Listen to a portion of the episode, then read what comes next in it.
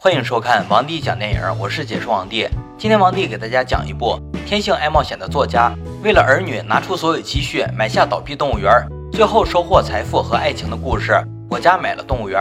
废话少说，让我们开始说电影吧。本杰明是两个孩子的父亲，每天清晨是他最忙的时间，可以说是忙得焦头烂额。自从妻子去世后，他就一直是这样的状态，而且一维持就是多年。本杰明的哥哥很担心弟弟的状态，弟弟算是一个优质的男人。经常有单身美女主动暗示，可本杰明就是无动于衷。其实他不是不想，而是他根本顾不上。与自己单身相比，他更心烦的是自己的儿子小帅。小帅已经第四次被学校点名退学了，这次问题有点严重。据老师说，他盗窃，在学校不乖、挂科，这些本杰明都可以容忍，但是盗窃他无法接受。对于父亲说自己盗窃，小帅没有任何狡辩。看到现在乱成一团的家，本杰明不禁怀念以前的日子。以前妻子在的时候，家里不用他操心，可以做自己想做的事情。他是一个户外记者，什么危险就去干什么。现在只能闷在家里。与儿子小帅相比，女儿小美就乖多了。静下心来的本杰明反思自己的问题，因为小帅的作品全都是诡异阴暗的画，本杰明也很焦虑。特别是晚上女儿总嫌邻居太吵睡不着的时候，本杰明想到，或许得换个环境，或许一切都是新的，一切就会好起来。他需要找一个有大院子、有山有丘陵的地方。翻了几百份简介，都不是很满意。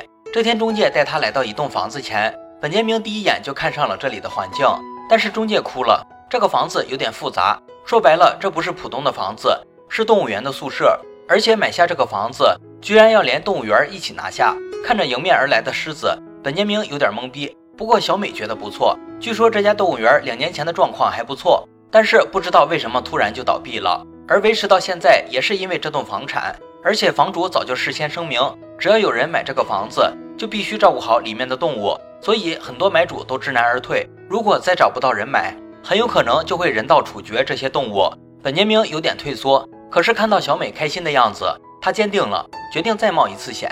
这些动物看起来似乎并没有那么吓人。本杰明把自己的想法告诉哥哥，他已经计划好了。现在是二月份，如果装修来得及。六月份他们就可以重新开业，那么或许自己事业将迎来第二春，而孩子们或许在新的环境中有所变化。哥哥不同意，不仅是哥哥，连小帅也大发雷霆，因为自己的朋友都在这里，老爹居然要把他送进动物园。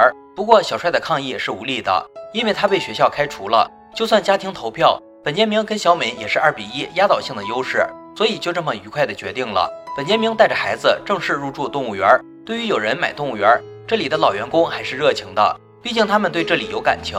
寡姐是动物园的负责人，其他几位都是这里的元老，他们不仅当做工作，而是真的热爱。小帅本来对这里是拒绝的，但是看到来这里帮忙的员工女儿丽丽的时候，瞬间有了不一样的感觉。寡姐告诉本杰明，如果想要重新开业，就必须应付各种检查，当然这些本杰明不需要管，只要出钱就可以。动物园需要的花费早就一条一条罗列。对于新老板，其实他们大多数也是保持自己对他的三分钟热度而已，因为很多人根本坚持不下来。看着满院子的老虎、狮子、大熊，小美开心不已。寡姐对这个老板很好奇，因为她根本不懂经营动物园，而且单身，带着两个孩子住在这个荒僻的地方。其实本杰明也不知道答案，可当他走进动物园酒吧的时候，瞬间被这里的气氛吸引，他感觉到自己喜欢这里。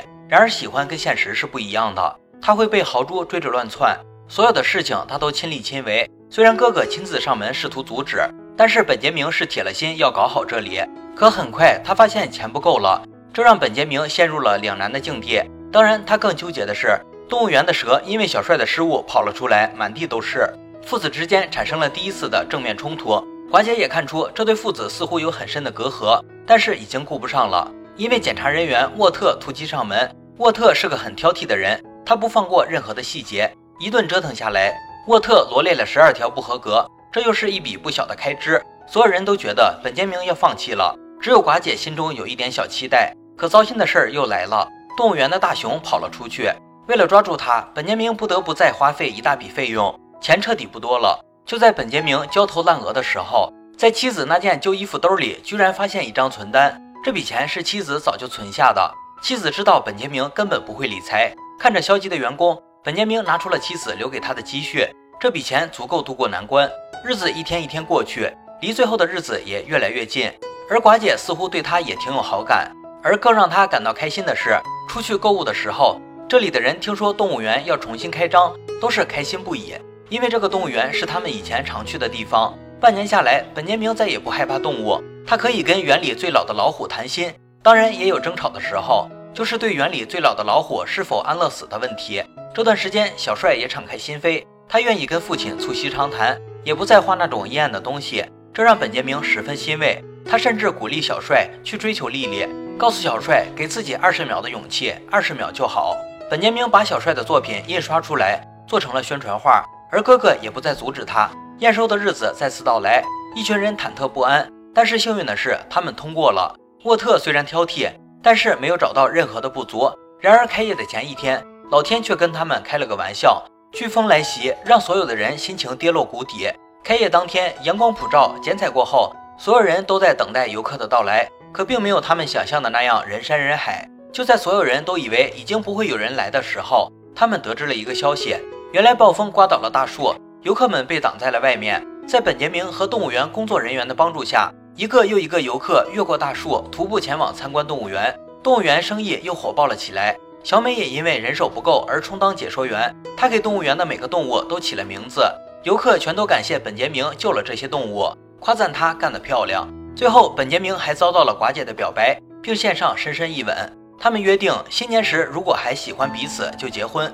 而女孩丽丽经过与小帅的多日相处，最终也喜欢上了小帅。电影到这里就结束了。我家买了动物园，其实不算是个励志剧，更像是治愈系。我们看那么多电影，是为了不必去看心理医生。当别人的幸福如此真切的在面前时，我们得到的是心灵被治愈的满足。在别人的梦里旁观，刹那间会觉得自己的梦想凭什么不能做那么大、那么斑斓？有时候冒险也许并不是打破秩序，而是把梦做到现实里。好了，今天的电影就讲到这里了。喜欢王帝解说就点个关注吧。王帝讲电影有你更精彩，我们下期再见。